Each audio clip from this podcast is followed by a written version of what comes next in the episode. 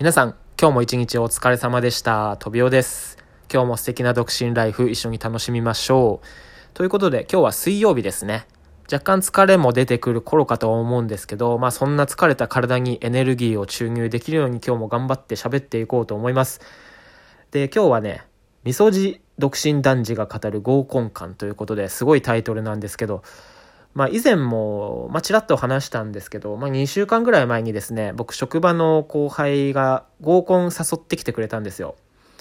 で、僕合コン自体行くの、行く自体は嫌いじゃないし、というか好きなんですけど、で、ただ誘われた時は、合コン、え、このご時世に合コンみたいなね、心にもないことを言ってね、ただね、まあ、行く気は満々みたいな、そうは言ってるけどね、行く気満々みたいな感じだったんですけど、で、話聞いてると、あの、相手が22歳、しかもなんか専門学生みたいなことを聞いてね、えー私恥ずかしながらビビってしまいまして、えー断ってしまいました。そう。断っちゃったんですよ。もう行けよっていうね。ていうか変わってほしいぐらいだよって思う人いるかもしれないんですけど、なんかすいません。22歳っていうね、まだ会ったこともない人たちの若さに負けて、えー断ってしまいました、私。はい。で、もうね、もうこの断ったことに関してはもう深掘りしないんですけど、で、合コン誘われるのね、そういえばすごい久しぶりだなって思って。僕ね、20代前半は多分ね、体感的に、多分平均の人よりは合コン行ってるんですよね。主催とかあんましたことないんだけど、なんか誘われて行ってた記憶があって、で、結構行ったなって思思うんですけど、で、そんなこともあって合コンについてしばらく思いを馳せてみたんですよ。うん、でもね、僕合コンでそういえば別にそんなに得したことないなって思って。うん。いろいろ言ったけどいい思いしたことないなって思うんですよね。で、合コンってね、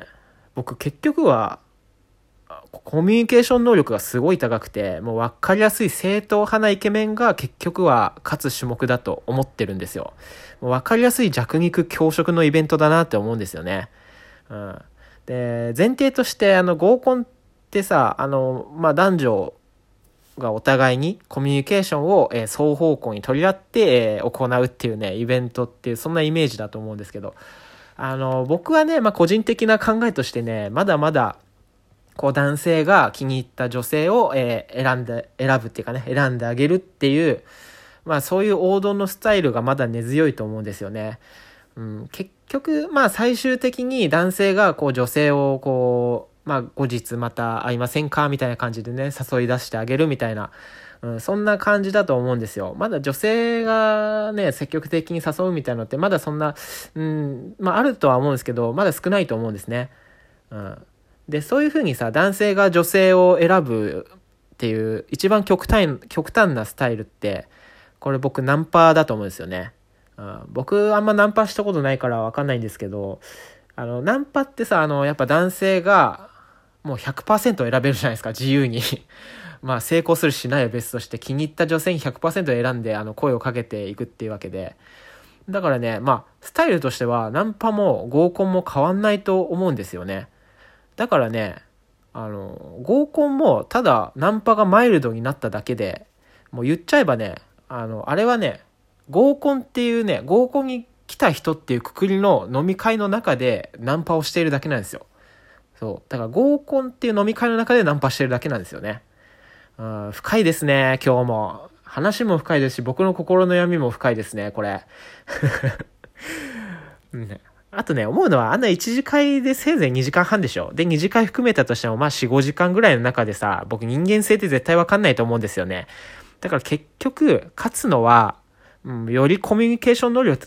能力高くて、よりイケメンで、うん、よりメンタル強いやつ。だからやっぱね、能力高いやつがやっぱ勝つんですよ。だからもう弱肉強食のイベントなんですよね、あれは。でね、まあ、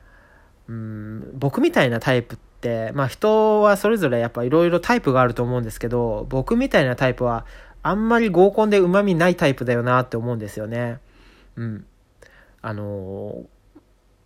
僕個人的にですね、あの、こうギャルみたいな、あの、パリピゴリゴリ全開マックスみたいなね、そんな女の子より、あの、ちょっとのんびりしたような雰囲気の子が僕ってあの、フィーリング的に合うんですよ。